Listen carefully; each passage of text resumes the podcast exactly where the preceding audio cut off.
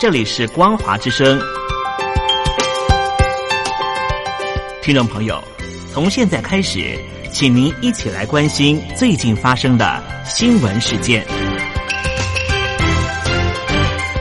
欢迎收听光华随身听。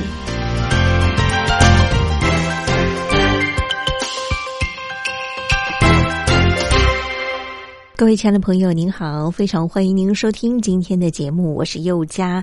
在今天的新闻，首先我们来关心的是台湾的部分哦。全民防疫展现成效，武汉的新型冠状病毒的疫情肆虐全球，在台湾魁违三十六天之后呢，昨天再次出现单日零确诊。中央流行疫情指挥中心指挥官陈时中呢，他也表示说，这是小确幸，值得大家稍微高兴一下，希望能够继续维持。他强调，仍然要提高警觉，不可轻忽。紧绷多日的医护人员露出了久违的笑容，呼吁民众继续配合防疫，廉价千万不要到处去人多的地方游玩。也有医生感谢防疫人员的辛劳，称从来没有零分这么开心过。中央流行疫情指挥中心昨天宣布零确诊。台湾上次单日的零确诊的时间是在上个月的七号到九号，当时呢累积确诊呢只有四十五例。但是呢，随着欧美疫情的爆发，三十六天来境外移入的病例大军压境，甚至呢曾经单日爆发二十七例，到前天累计是三百九十三例。而在这段时间，台湾政府呢也祭出了多项的措施，包括国境封禁。和入境者全面的居家检疫，控制住境外移入，加上宣导社交距离和强制戴口罩，本土案例呢也没有明显的增加。在防疫人员努力跟全民的配合之下呢，昨天终于恢复了单日零确诊。陈时中他表示说，很欣慰本土个案现在呢还是蛮低的，只有五十五例。先前呢大多都是境外移入，显示社区内还是相对安全，但是仍然要提高警觉。针对有专家说这个疫情高峰期已经过了。陈时中回应：“这是一则喜讯，但是没有办法说高峰期已经过了，只能说有一点小确幸。在过去一周呢，每天通报的裁剪都破千例，但是确诊人数仍然是偏低。指挥中心专家咨询小组召集人张尚纯他也表示，裁剪量从清明年假当中呢就大量的增加，比过去周末假期还高，也是因为当时扩大社区监测通报裁剪有。”有肺炎、发烧、呼吸道症状，医生呢都认为说有必要做裁剪。那么现在呢，确诊率低，社区环境相对安全。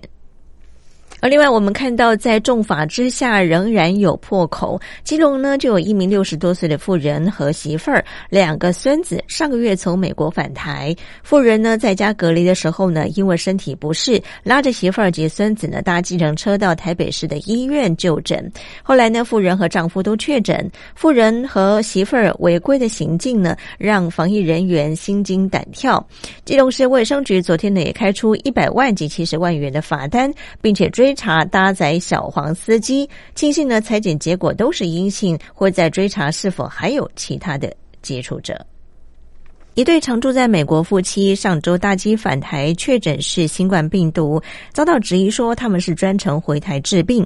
行政院长苏贞昌昨天也强调，他们是台湾人，回故乡求助是人之常情，国人不要太计较。但是呢，对于前天确诊的四名珊瑚公主号的乘客，苏贞昌呢，他也认为说，他们明知确诊风险，仍然去搭乘游轮，增加医疗资源的负担，将要求。多负点责任。而欧美的武汉新冠病毒相当的严重，外界就非常的担忧。自从欧美地区返回台湾的民众呢，成为台湾防疫的破口。中央流行疫情指挥中心呢也宣布，为了确保国内的防疫安全，在这个周六开始呢，从欧美返台者呢。登机之前必须要主动示出相关符合居家检疫条件的资料，如果不符合相关的条件，例如家中有老人或者是幼童、没有专用房间卫浴等等，回台之后呢，都要集中检疫，入住防疫旅馆或者是集中检疫。而另外，家长抱怨儿童口罩难买，中央流行疫情指挥中心听到了。指挥官陈时中昨天呢也宣布，从今天开始呢，透过 eMask 口罩预购系统呢，示范四到八岁的小童三 D 立体口罩全面网购。另外呢，因为成人买儿童口罩比例过高，将会恢复儿童口罩购买年龄的限制，十六岁含以下的健保卡才能够购买儿童口罩。而台湾口罩员外竟引爆华航更名的风波。我们看到这波新冠病毒的疫情蔓延全球，台湾呢捐各国超过一千六百万片的医疗口罩，大获好评。而负责运送的华航，因为机身上面印着 China 的字样，有立委认为说恐怕会误认为是中国捐的，欲请华航要改名。那么对此呢，行政院长苏贞昌呢也表示说。已经要求交通部告知华航，以后运送物资上面要有我们中华民国的国旗。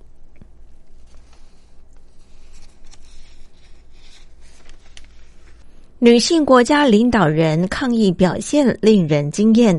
美国富比士网站专文指出，从冰岛到台湾，从德国到纽西兰，这些防疫前段班共通的特色就是女性当家。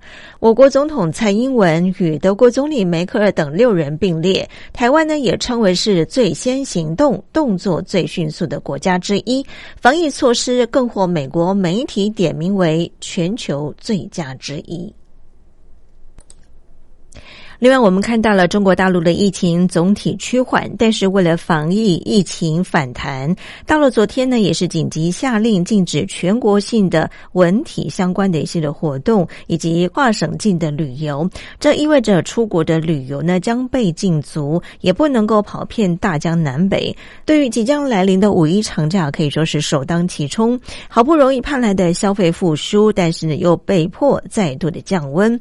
大陆全面复工，连湖北的武汉呢都解封了。清明的小长假呢，大陆有四千三百多万人出游，包括安徽的黄山、杭州的西湖等各地的旅游区再现人潮，一公里开车要走两个小时。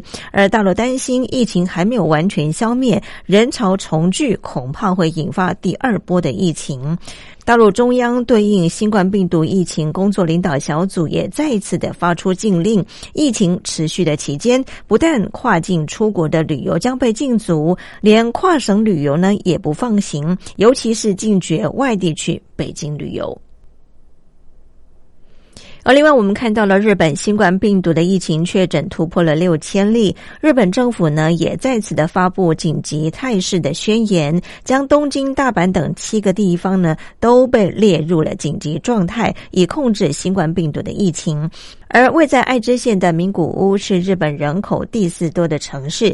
爱知一月二十六号出现了首宗的确诊病例，目前呢累计有三百多例。等不到政府点头的爱知县日前呢也自行宣布进入紧急状态。